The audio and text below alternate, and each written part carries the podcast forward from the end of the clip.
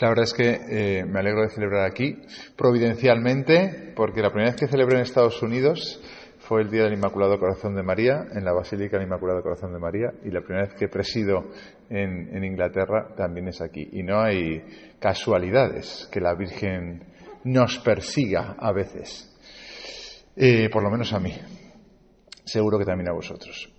No sé si tenéis la sensación de que la Virgen os pueda perseguir o de que Cristo os pueda perseguir, o mejor dicho, de que vosotros jóvenes, con la edad que tenéis, podáis tener una relación personal con Jesús. Yo creo que esto es la clave de, tener fe. Ayer hablábamos eh, por la noche de si la catequesis o la clase de religión o doctrina social de la Iglesia bueno, sí, pueden ser mejores, pueden ser peores, pero si al final todo lo que hemos aprendido o no aprendido no eh, acaba en una relación personal con Cristo, de tú a tú, puedes tener al mejor catequista, así puede haber sido profesor tuyo John Henry Newman, que si no tienes una relación personal con Cristo, al final no queda en nada. Y lo cierto es que a vuestra edad se puede tener una relación personal con Cristo. Es verdad que os puede dar un poco de vértigo, es verdad que os podéis someter a las bromas de compañeros y amigos, ¿no? Que si tenéis una relación con el Señor os empiecen a decir que si curas, que si monjas. Pero lo cierto es que yo lo, constato en cada viaje que hago con vosotros.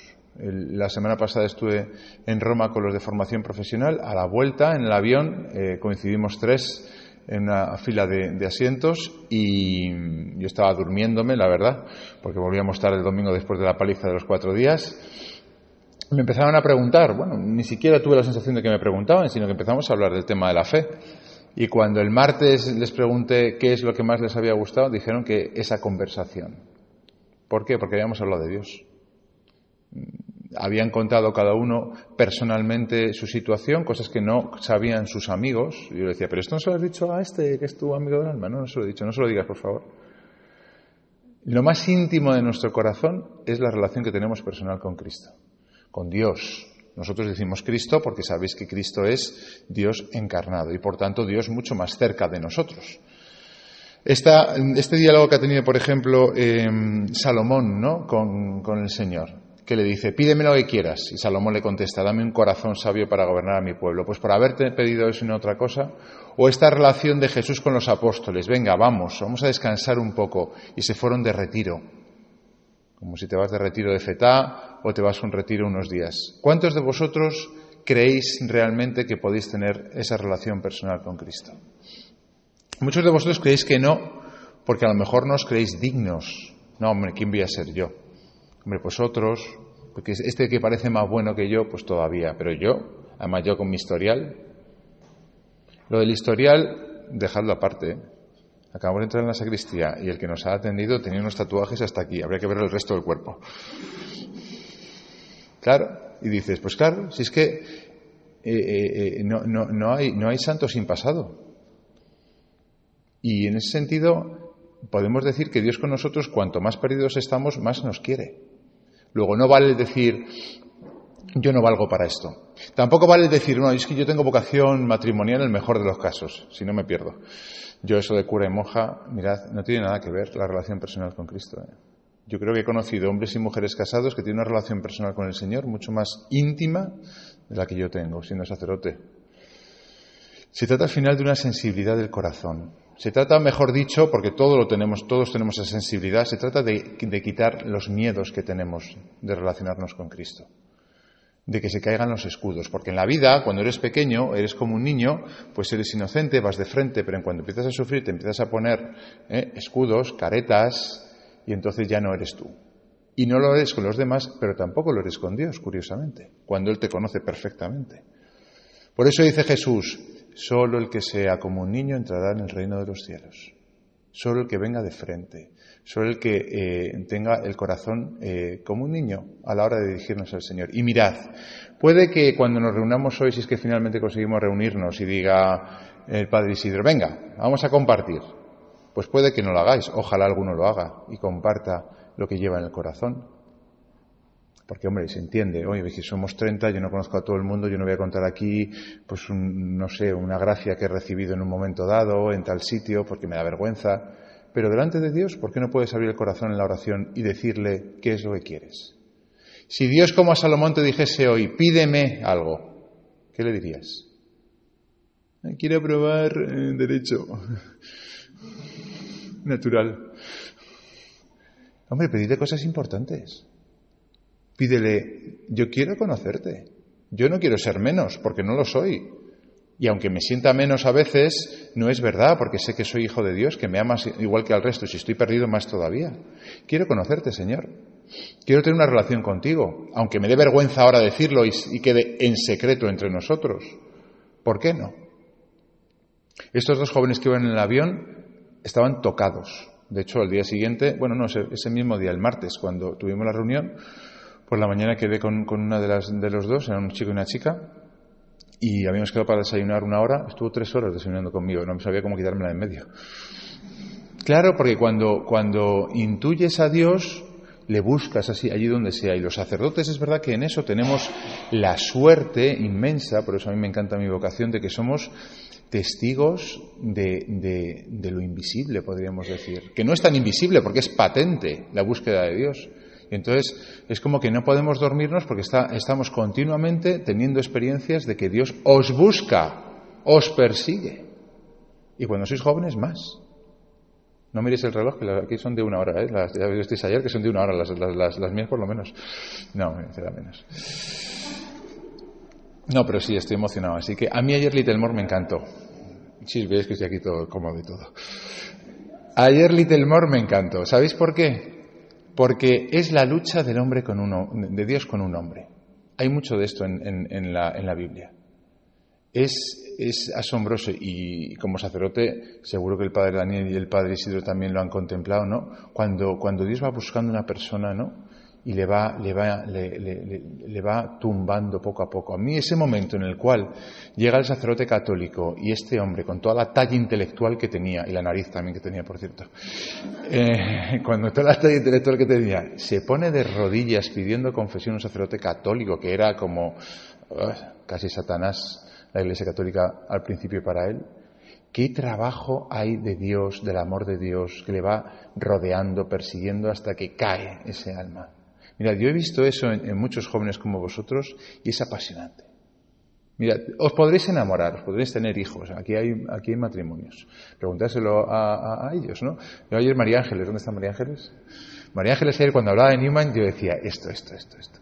Esa pasión con la que hablaba de Newman, ¿no? ¿No? Está casada y tiene hijos, claro. Pero es que, es que lo de Dios es diferente toca una fibra tan íntima de nuestro corazón que claro que podéis tener una relación personal con el Señor y luego casaros tener hijos. No creáis que es más fácil que el matrimonio. ¿eh? No, yo no quiero ser cura y monja porque el matrimonio, si no preguntar a los que están casados, es muy bonito, es muy hermoso. Y yo lo envidio también, gracias a Dios. Pero esa relación con el Señor es tan íntima, tan personal. Y cuando ves que un hombre se dobla la rodilla. Cuando ves que dos jóvenes viniendo de Roma le preguntas, ¿qué es lo que más te ha gustado? ¿El gelato o la pizza? No, la conversación sobre Dios. Y dices, ya está, es que estamos hechos de la misma pasta. Y vosotros también. A uno de vosotros no os conozco tanto, a otros os voy conociendo, y veo al final que esa línea eh, íntima, profunda, la tenemos todos. Que es esa relación de intimidad con el Señor. Por eso, ¿qué os, ¿a qué os animo en, este, en esta peregrinación? ¿no? Bueno, pues eh, abrir el corazón, como Salomón, hablar con el Señor y pedirle lo que más necesitáis en lo íntimo de vuestro corazón. Si os da vergüenza, ¿no? Hablarlo con un sacerdote, si os da vergüenza hablarlo con otro, o, o más todavía, compartirlo, vale. Pero con el Señor no tengáis cortapisas. Hablar de corazón a corazón y pedirle, pues como le pediría a Newman, ¿no? En lo más profundo de su corazón, que quería realmente saber cuál era la verdad y si era la católica, luego seguirla, aunque le, costó, le costase lo que le costó. Y estos jóvenes, ¿no? que el martes decían eh, que lo que más les había gustado ¿no? era eh, esa conversación sobre Dios, ninguno de los dos es cristiano. De hecho, son de religiones diferentes. Y yo les decía, venid y escuchad y preguntad. Y luego tener la valentía de si os encontráis con la verdad, con Cristo que está vivo, pues seguirle. Hay jóvenes como vosotros que tienen experiencias profundas de Dios. Y os lo podría decir con nombre y apellidos, no lo digo para guardar su privacidad. Con nombres y apellidos que te dicen, Padre, me he encontrado con Cristo y ha sido un antes y un después en mi vida. Y lo que me pasó ese día, en ese momento, en ese lugar, ha cambiado mi existencia. Cuando uno se encuentra con el amor de Dios, que está vivo y que está loco por mí, no puedes seguir viviendo de la misma manera. Exteriormente sí, claro, sigues estudiando, sigues saliendo con tus amigos de fiesta, por supuesto, como uno más, un joven, pero llevas un fuego en lo más profundo de tu corazón que ya no te deja vivir de igual manera. Ojalá todos tengáis la valentía de decir al Señor como Salomón, dame esto, dame lo bueno. Jamón cinco jotas, no me des jamón York. Del bueno. Relación contigo, intensa, íntima. Tenga la vocación que tenga. Me atrevo.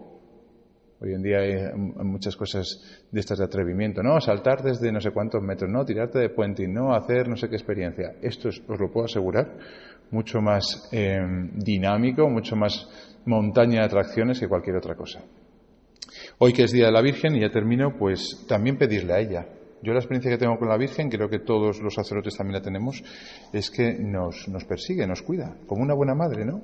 Ayer tuve una experiencia muy bonita y es que estábamos eh, terminando la misa, si os acordáis, estábamos ahí todos juntos, ¿eh? todos encima de todos, y, y yo tenía la sensación, después de comulgar, de que estaba estaba preguntándome, ¿dónde está la Virgen? ¿Dónde está la Virgen?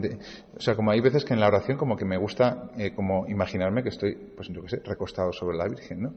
De repente cuando el Padre Daniel empezó la salve y me di cuenta de que está detrás mía, o sea, detrás mía es que me estaba casi abrazando y que estaba, igual que al niño le estaba abrazando, me estaba casi abrazando a mí, fue una gracia de Dios, es decir, siempre estoy protegiéndote, siempre te estoy abrazando, me estaba diciendo la Virgen. Lo sentí, porque lo estaba preguntando a la Virgen, ¿dónde estás en este momento en mi vida? Ojalá tengáis esa relación de intimidad con el Señor. Yo no soy mejor que vosotros, ¿eh? ni los curas que estamos aquí somos mejor que vosotros. Es más, yo creo que a veces Dios os quiere muchísimo más a vosotros por todo lo que sufrís por no conocer el amor de Dios. Ha dicho en el Evangelio, venid y descansad conmigo, venid vosotros solos a un sitio tranquilo a descansar un poco. Ojalá que esta peregrinación sea un lugar de descanso por muchos kilómetros que hagamos de autobús, de andar y de visitar, que tengamos interiormente la experiencia de que hemos venido a descansar al lado de Jesús. Que así sea.